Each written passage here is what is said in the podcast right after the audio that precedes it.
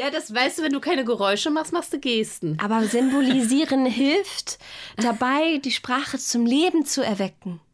Für die Zuhörer. Aha. Es fühlt sich viel lebendiger Wenn an, wenn. Juli nebenbei so macht. Hört ihr das? Wie Dani gerade die Kreide zieht? Ach, ihr seid doof.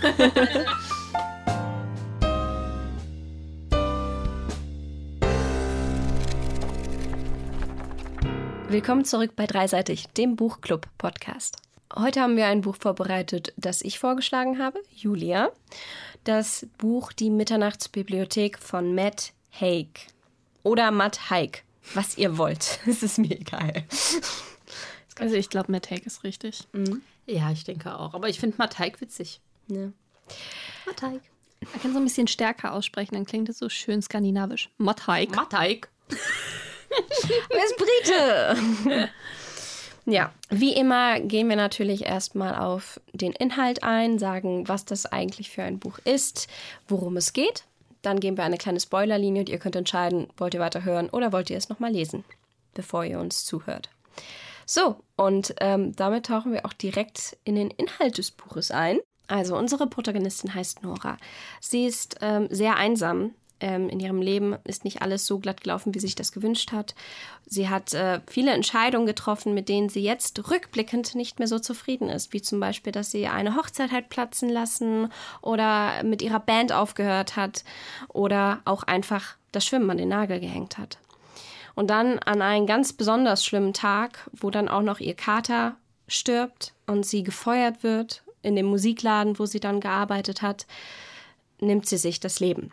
Oder denkt, sie nimmt sich das Leben, denn sie landet letztendlich nicht äh, im Jenseits, sondern in einer riesigen Bibliothek mit ganz vielen verschiedenen Büchern.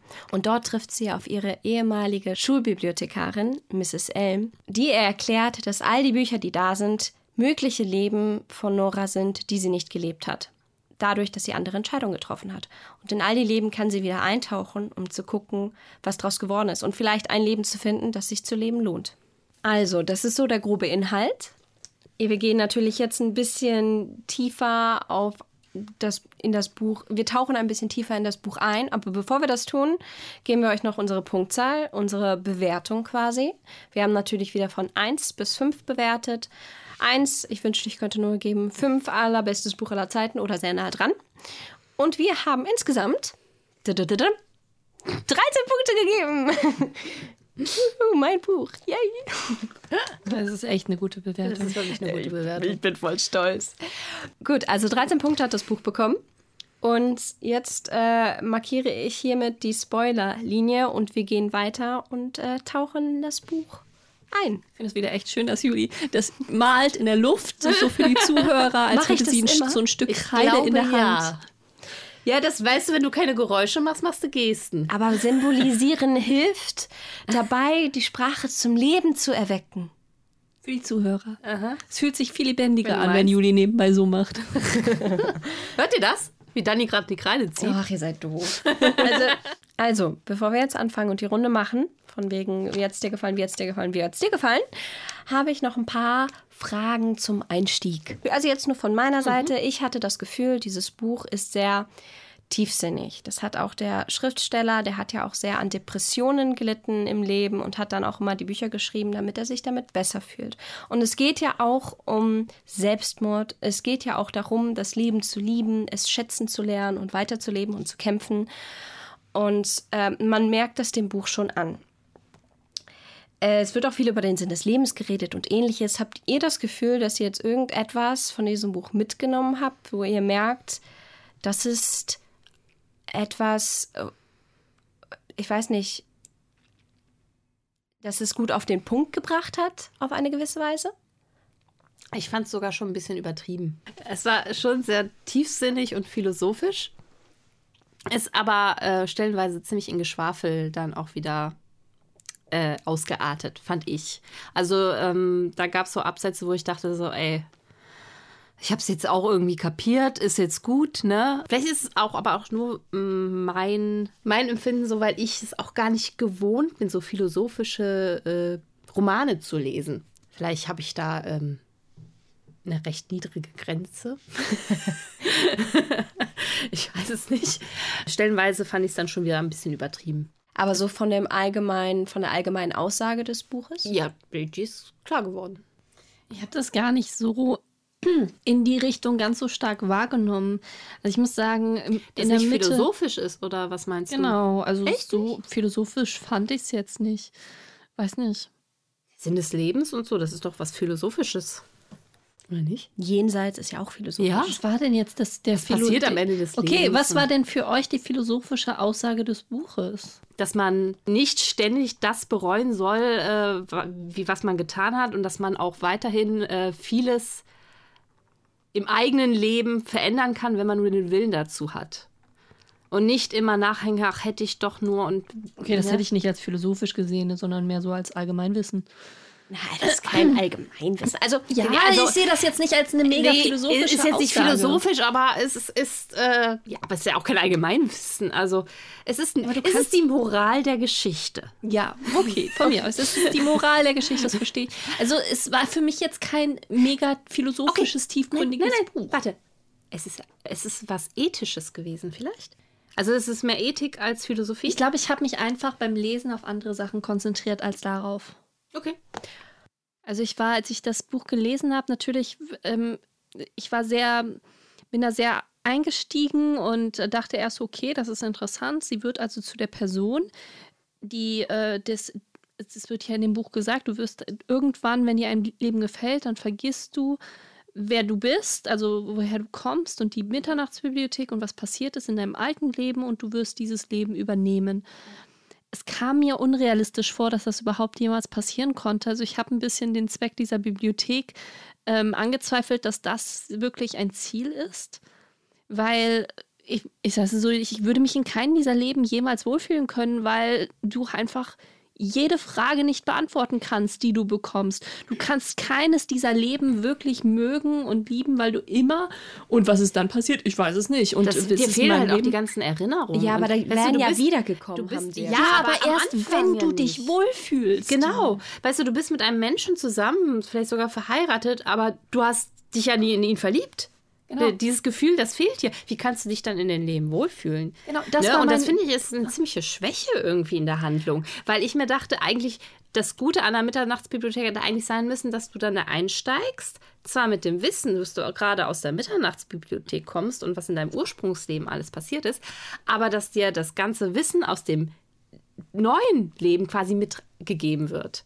Und die ganzen Erinnerungen und so, dass du dich nicht wie so eine, es ist wie so ein Eindringling in ein anderes Leben Außer, fühlst. das war der Zweck der Wollte ich gerade sagen. Mitternachtsbibliothek. Vielleicht war das der Zweck, Weil- dass du dann ähm, denkst, okay, mein altes Leben war vielleicht gar nicht so schlecht. Aber andererseits habe ich mich dann gedacht, also ich weiß nicht, ob das mir aus einer Depression raushelfen würde. Ich hatte jetzt nie eine Depression, ich kann das vielleicht nicht beurteilen. Er sicherlich besser als ich. Aber ähm, ob es mir aus einer Situation äh, wirklich helfen würde, wenn ich in Leben geschmissen werde, in denen ich mich noch sch genauso schlecht fühle wie in meinem ursprünglichen. Weil ich, also ich, ich habe jedes dieser Leben gehasst mit ihr. Also ich, ich habe sie wahrscheinlich noch mehr gehasst als sie, weil ich, ich habe auch sowas bei Filmen, Fremdschämen und sowas. Ich war jedes Mal, wenn sie irgendwie fragen und wenn sie etwas nicht wusste, ich war so, oh, das ist ja furchtbar. Ganz grausam. Sie ist ein Gletscherexperte, aber sie hat keine Ahnung. Und ist plötzlich in einer Situation, wo sie eigentlich arbeitet, als jemand, der, glaube ich, einen Doktor hat in diesem Feld und sie hat null Ahnung. Weißt du, äh, so das ist, das macht mir wäre das so ein ganz unangenehm. Neues Level von Impersonator-Syndrom, das man auch nur haben kann. so, das, das, ich fand das ganz grausam, furchtbar, diese Situation. Jedes Mal, wenn sie, wenn sie irgendwie eine Frage nicht beantworten konnte oder wenn sie, wenn sie etwas über sich selbst nicht wusste. Es war, es war wie Alzheimer, das man komplett mitbekommt. Aber ich denke halt auch irgendwie, dass das wirklich auch einfach Sinn der Bibliothek war, dass sie am Ende realisiert, dass das Leben, das sie jetzt führt, den auch genauso sein soll, wie es sein sollte, dass sie nicht zurückblicken muss, weil letztendlich blickt sie ja zurück von dem, in dem sie die neuen Leben sieht. Das ist ja dann eigentlich kein Schritt vorwärts, sondern eher ein Schritt nach links, rechts und zurück und nicht dahin, dass sie sagt, okay, ich schließe jetzt mit den alten Entscheidungen ab. Aber das hat sie am Ende getan und hat dann das Leben geführt, indem sie gesehen hat, diese ganzen Leben, die sind zwar äh, teilweise vielleicht ganz nett gewesen, nicht alle ganz grausam. Aber äh, damit war sie nicht mit allen zufrieden und am Ende konnte sie sich auf keins einstellen, wo sie dann sich wieder gefunden hat in ihrem eigenen Leben, wo sie sagt, aber ich weiß, es geht auch anders, ich habe es ja gesehen. Und so kommt sie dann wieder zurück in ihr Leben, in ihr eigenes Leben, entscheidet weiterzuleben, entscheidet nicht ins Jenseits zu gehen, sondern zu sagen, ich nehme jetzt die Herausforderung an, ich weiß, was alles machbar ist, was ich alles schaffen kann, wenn ich mich einfach aufraffe was heißt aufraffe? Das hört sich so mies an. Wenn man eine Depression ist, kann man sich nicht einfach aufraffen. Aber das wurde ihr so gezeigt und sie, sie lernt es dann oder sie merkt es dann erst richtig. Ja, also ich ist. glaube schon, dass das die Intention des Buches war, aber ob das die Intention der Mitternachtsbibliothek war, weiß ich. Ich, ich habe das jetzt ehrlich also gesagt das ein so bisschen interpretiert. übertrieben, das so aufzuziehen dann irgendwie. Ich habe das so interpretiert, weil ich hätte mir nicht vorstellen können, dass sie irgendwo die Frage gesagt, ist aber auch, auch geworden wäre ob das wirklich, also ob die Mitternachtsbibliothek wirklich äh, gegeben hat. Ja, stimmt. Oder ob das vielleicht irgendwie eine Art äh, Traum von ihr war. Und das hoffe, Unterbewusstsein, das einfach alles quasi ähm, zusammengeschustert hat. Dann wird es schon wieder eher Sinn machen. dass das wirklich nur ein Traum ist und nicht mhm. irgendwie eine Funktion. Weil ehrlich gesagt, so wie sie da drin beschrieben wird, ist es praktisch ein Multivers. Also, dass alle Leben praktisch in einem anderen Universum parallel geführt werden. Ja. Und jedes Mal, wenn sie in ein Leben springt, wohin geht die Person, die, in, also ihr Ich aus diesem Multivers, wo geht die hin? Stirbt die an ihrer Stelle? Das weiß ich auch nicht. Das hat mich, mich auch, da ich mich auch die ganze Zeit drüber gewundert, was passiert mit der Person, dessen Leben sie einnimmt. Das wird immer so ein bisschen angedeutet. Wenn die zurückkommt, dann ist das einfach so äh, wie so ein kurzer Moment der Verwirrung und ähm, man hat das ja schon mal, man geht in einem Raum erinnert, wird genauso halt auch in dem Buch erklärt, man geht in einem Raum und erinnert sich nicht, warum man da hingegangen ist. Ähm, dass das praktisch so ein Gefühl ist, wenn die Person dann das Leben wieder übernimmt das sie sich für diesen Moment ausgeliehen hat.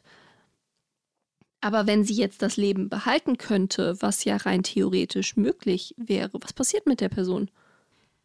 Die, glaube ich, verschwindet nicht, sondern die nimmt wieder Überhand, nur dass Nora, also die herumgereist ist, quasi in ihr aufgeht. Weil sie kriegt ja dann nach und nach das gesamte Wissen ihres Lebens wieder. Weißt, okay, aber dann, dann sind das, werden die praktisch eine spaltende Persönlichkeit? Nee, nee, nee, Nora verschwindet ja ganz. Also die eigentliche. Eigentlich stirbt sie dann doch.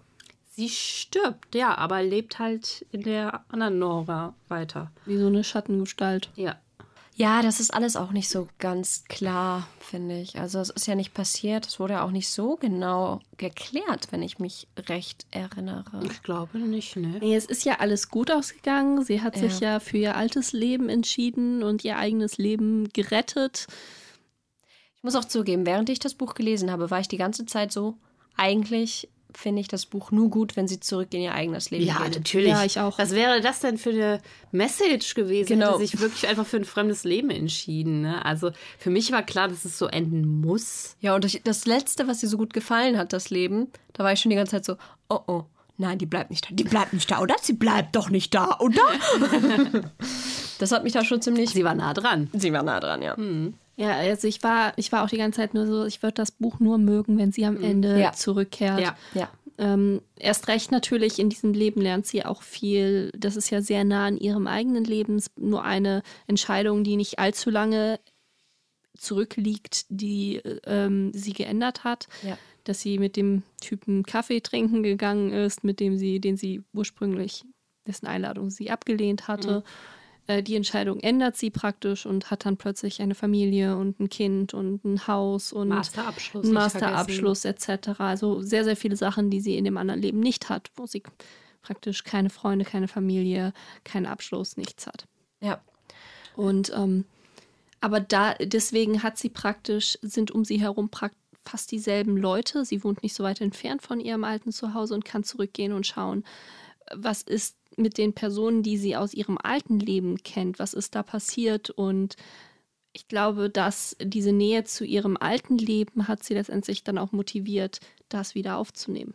Frage, glaubt ihr, selbst wenn das das erste Leben wäre, das sie gewählt hätte, ob das dann funktioniert hätte so oder ob sie dann durch ein anderes Leben den Antrieb bekommen hätte, wieder zurückzukehren? Oder wäre sie am Anfang noch nicht in der Lage dazu gewesen, diese Entscheidung zu treffen? Nee, ich glaube, da wäre sie nicht zu in der Lage gewesen. Sie hätte dann, glaube ich, noch weiter ausprobieren wollen, weil Ja. man ja sieht, was möglich ist. Vor allem, das war ja nicht das Erste, was sie bereut hat. Da waren ja noch viele andere Sachen, die sie erst bereut hätte. Genau. Und würde sie erst in das Leben eintauchen, dann würde sie denken, ja, aber was, wenn ich mit dem anderen Was, zusammengeblieben wenn wäre? ich nicht die Hochzeit hätte platzen lassen? Richtig. Äh, was, wenn ich Schwimmerin geblieben wäre und so weiter. Oder Gletscherforscherin oder diese. Ne? Sie Oder- hat unglaublich viele Optionen. Was ist das für eine talentierte Frau? Habe ich bin auch gedacht. neidisch. Also bei mir wären diese ganzen Leben nicht möglich. Ich ja, ich glaube bei mir auch. also, Vor allem auch so, so divers. Also dann ist sie eine unglaublich gute Schwimmerin, dann hätte sie Gletscherforscherin werden können.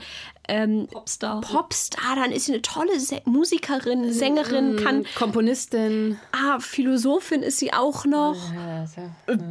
Okay. Okay. Angeberin. Echt so? Willst Show-off hier? Also wenn ich verstehe natürlich, warum er so jemanden gewählt hat, damit man Sonst wirklich ganz unterschiedliche Leben wählen kann.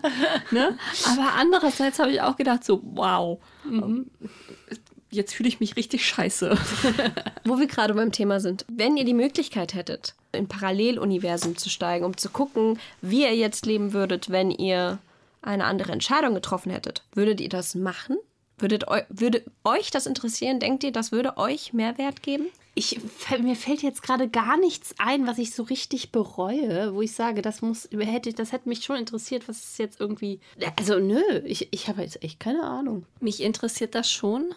Aber da kommt wieder der Kritikpunkt, ähm, wenn das so ist wie in dem Buch, dass ich keine Ahnung habe von nichts in dem Leben, Nee, ich meine dann, jetzt dann wäre so, mir das zu unangenehm. Ich habe mit ihr gelitten in Nein. dem Buch, mehr als sie offensichtlich. Es geht- sie ist positiver eingestellt als ich, das ist ein schlechtes es Zeichen. geht mir nur um das Wissen. Also so allgemein, wenn ihr jetzt sagen, ein Buch öffnen würdet hier und reinschauen könntet, wie ihr ein anderes Leben geführt hättet. Meint ihr, ihr wärt damit glücklich, wenn ihr zum Beispiel rausfindet, auch vielleicht, ob es vielleicht ein besseres oder schlechtes Leben wäre? Würdet ihr da reingucken? Ich bin sehr zufrieden mit meinem Leben. Ich glaube nicht, dass ich ein Buch öffnen könnte und da reingucken würde und mich danach schlecht fühlen würde. Das wäre halt einfach wie, ein, wie eine witzige Geschichte. Also ja, ich könnte das durchaus lesen, ich hätte damit kein Problem und ich wäre auch vielleicht neugierig, wenn, es, wenn mir irgendjemand sagt, das ist ein Leben, in dem du, keine Ahnung, versucht hast in einem Orchester. Ähm, also ich habe hab ja viele Instrumente gespielt, vielleicht hätte ich mit der Querflöte, äh, hätte ich Querflöte studiert und ähm, ich habe da ja drüber nachgedacht, ich habe mich dagegen entschieden ich wäre schon neugierig. Ich müsste halt ein bisschen kreativ werden und echt überlegen, was noch irgendwie möglich gewesen wäre bei mir. Also da gibt es jetzt nicht diese eine große Entscheidung oder diese fünf großen Entscheidungen, wo ich mich anders äh, entschieden habe, wo ich im Nachhinein denke, ah, hätte ich das nicht doch besser machen sollen. Da müsste ich halt sowas, äh, wie sie dann später, nachdem sie den, ach, wie hieß denn der? Ist leider Springer. Also derjenige, also sie hat Der tatsächlich... dann auch gesagt hat, man kann halt einfach kreativ werden und so kleinere Entscheidungen, so Winzigkeiten, äh, die einem einfallen, äh, einfach mal ändern und die quasi als Ausgangspunkt nehmen.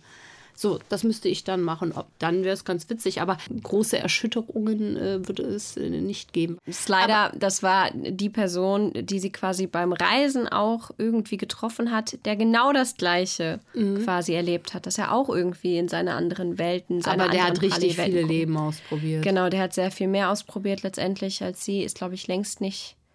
Äh, ich weiß nicht, ob er jemals aufgehört Ich glaube, hat. der hatte einfach Spaß daran. ja, Ja, du weißt ja gar nicht, wie viele sie ausprobiert hat. Am Ende war ja praktisch so ein Zeitraffer, wo du nicht mehr alles mitbekommen hast und sie Aber- alles Mögliche mal ausprobiert hat. Ähm, Vielleicht ist sie tatsächlich auf eine ähnliche Anzahl gekommen. Wenn jetzt zum Beispiel dieser Zeitraffer ist, äh, wenn man den jetzt betrachtet und mal davon ausgeht, dass sie da so die meisten schon erzählt, wenn man jetzt davon ausgeht, dass das jetzt fast alle waren, dann hat sie immer noch deutlich weniger als er. Ich Ja, wir es nicht. Ich, es ich nicht. bin mir ehrlich gesagt es nicht sicher, Ja, ob, ob sie da nicht jetzt alle wichtig. von erzählt hat oder ob es nur so ein paar Beispiele rausgepickt wurden, wo sie mal was davon erzählt. Also vielleicht hat sie ka- selbst auch ein bisschen den Überblick verloren. Eine Sache, die ich aber noch sagen wollte, also ich habe, das war jetzt das zweite Buch von Matt Haig, das ich gelesen habe.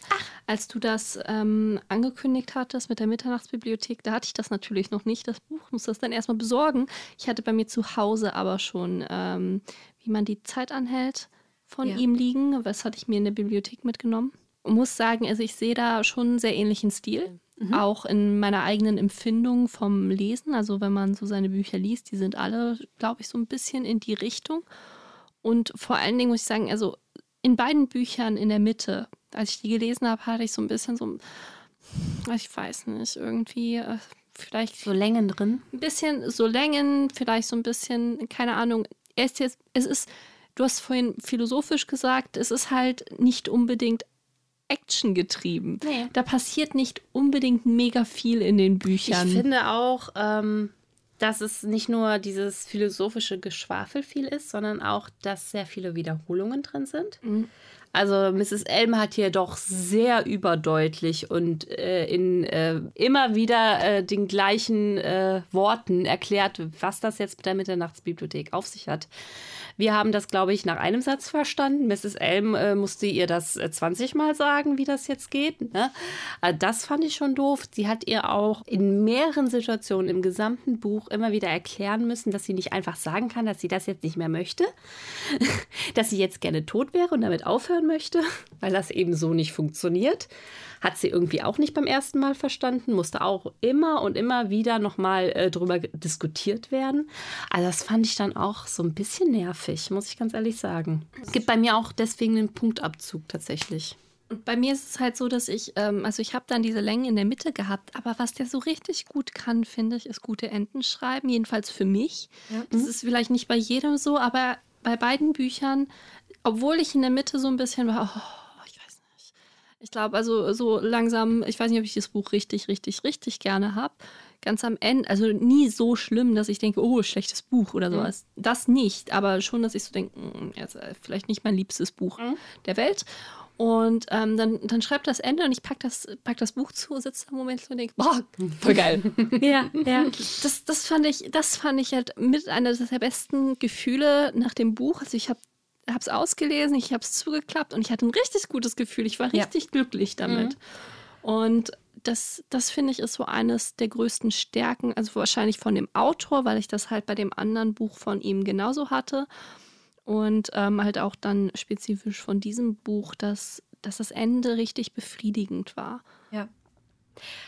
Ich glaube, dann können wir auch direkt übergehen zu unseren Bewertungen und auch zu unserer allgemeinen Ach, Meinung. Haben wir alle deine Fragen beantwortet? Ja, das waren nur zwei kleine. Ich fand das interessant, oh. erstmal auch die philosophischen Aspekte ein bisschen zu klären. Ich, ich wollte das einfach am Anfang mal so ein bisschen mhm. abhaken, dass wir da auch noch ein bisschen tiefer reinschauen bezüglich des Inhalts und nicht nur so allgemein, weil das ist halt auch ein Buch, das gibt viel mhm. an, an ethischen Aspekten, vielleicht sogar psychologischen Aspekten. Und ich dachte, da können wir auch nochmal einsteigen.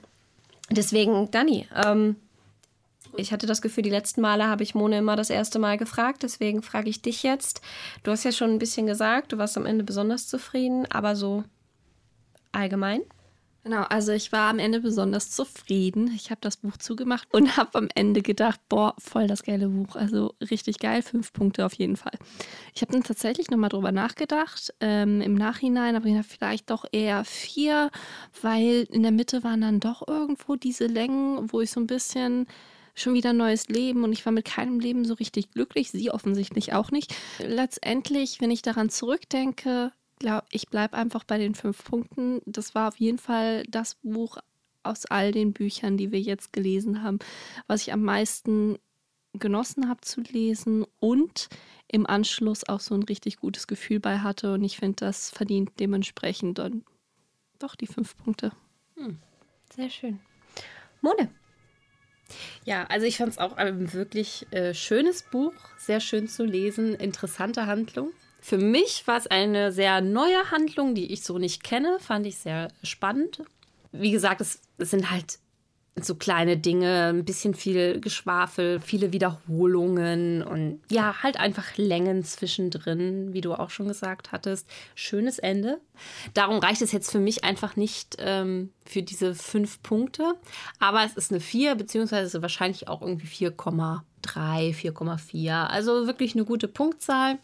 Und was ich auch total witzig fand, sie wird ja rein äußerlich äh, als jemand beschrieben mit pechschwarzen Haaren. Ne? Also ich glaube, das war so mit die einzige äh, Beschreibung von ihrem Äußerlichen. Oder hatte ich da noch was verpasst? Ich habe das voll vergessen, wie sie aussieht. Ich habe das ich nicht mehr genau. komplett genau. ignoriert.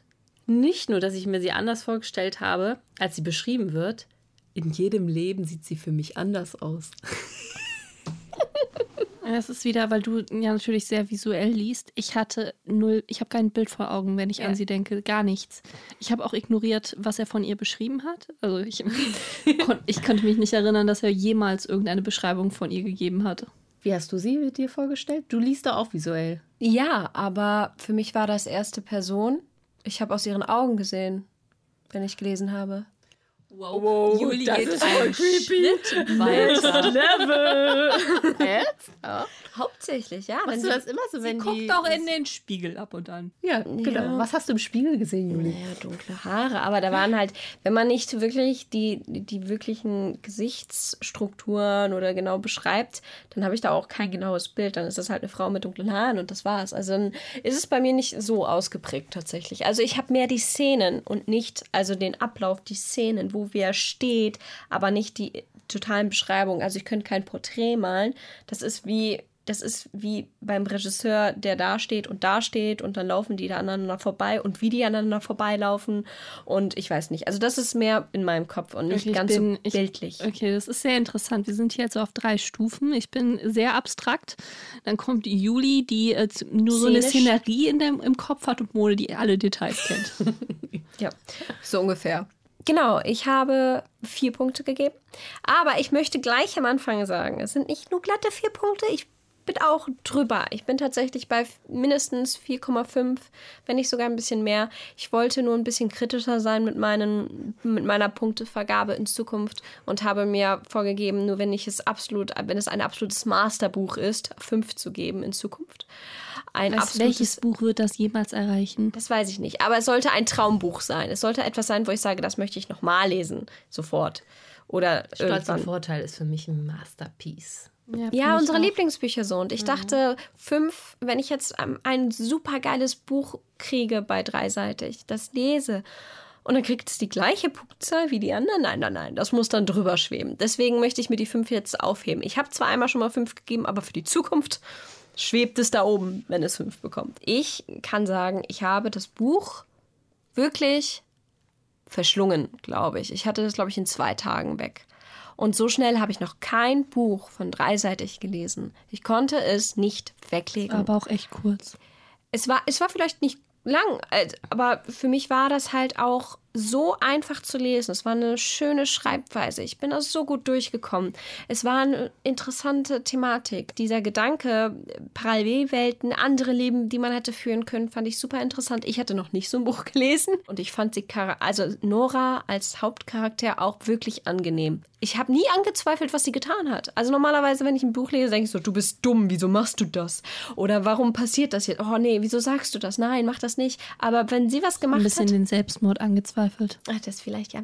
Aber sonst, sonst, äh, immer wenn sie auch irgendwo war, dann dachte ich mal so, ja, hat sie gut gemacht. Ja, ich glaube ihr, das macht sie gut. Und äh, ich hatte immer das Gefühl, ach, die hat das im Griff. Ich, ich mag die, die hat das im Griff, die macht das schon. Auf jeden Fall äh, habe ich auch das Ende richtig gut gefunden. Es war genauso, wie ich es wollte. Ich habe ja vorhin schon angedeutet, hätte es anders geendet, hätte ich mir, glaube ich, nee, hätte es nicht so viele Punkte bekommen, aber es ist so, wie ich es wollte. Und am Ende habe ich das auch zugeklappt, das Buch, und gedacht, das war gut. Das war ein wirklich gutes Buch. Und ich war kurz davor zu sagen, das ist das beste Buch, das wir bei dreiseitig hatten.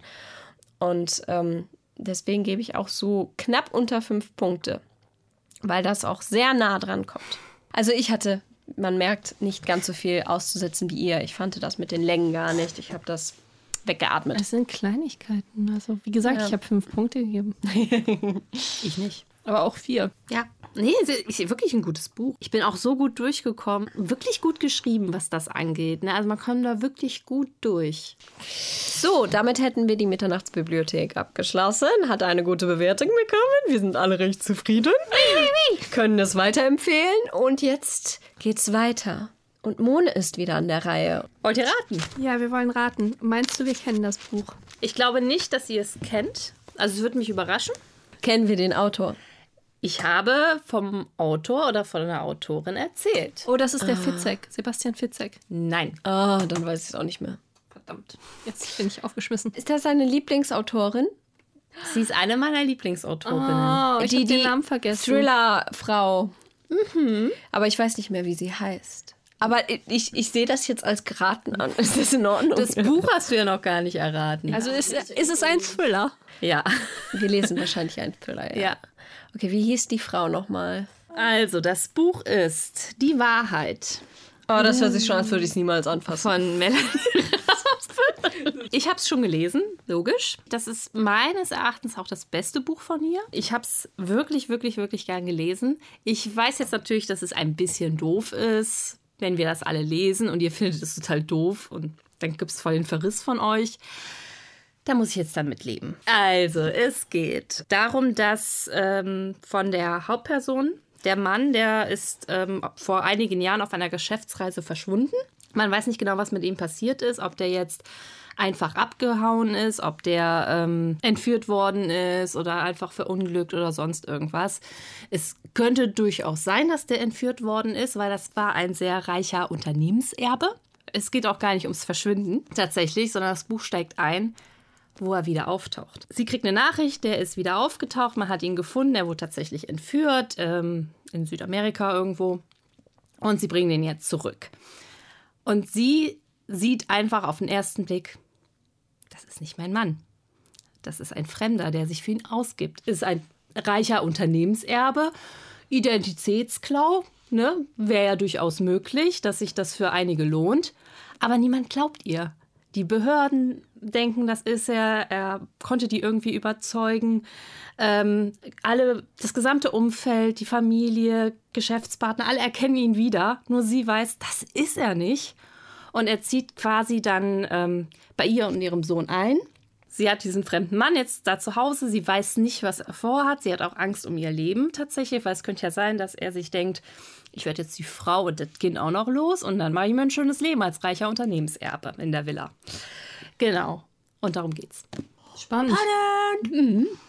Thriller. Wird dem Namen gerecht. Ich bin gespannt, was ihr sagt. Ich auch. Ich habe solche Angst vor diesem Buch. Ein extrem nervenstrapazierender Psychothriller. Oh mein Gott. Ja, nee, also ich wollte euch einfach mal Melanie Rabe auch ein bisschen näher bringen. Okay, Weil ich ja auch ständig von ihr erzähle. stimmt. Dachte ich mir auch schon. Vielleicht kommt das ja. Ne? Dann ähm, sind wir fertig mit dieser Folge. Vielen Dank fürs Zuhören. Wir freuen uns auf das nächste Buch von Melanie Rabe, Die Wahrheit. Bis dahin, habt noch äh, eine schöne Woche. Ciao. Ciao. Tschüss.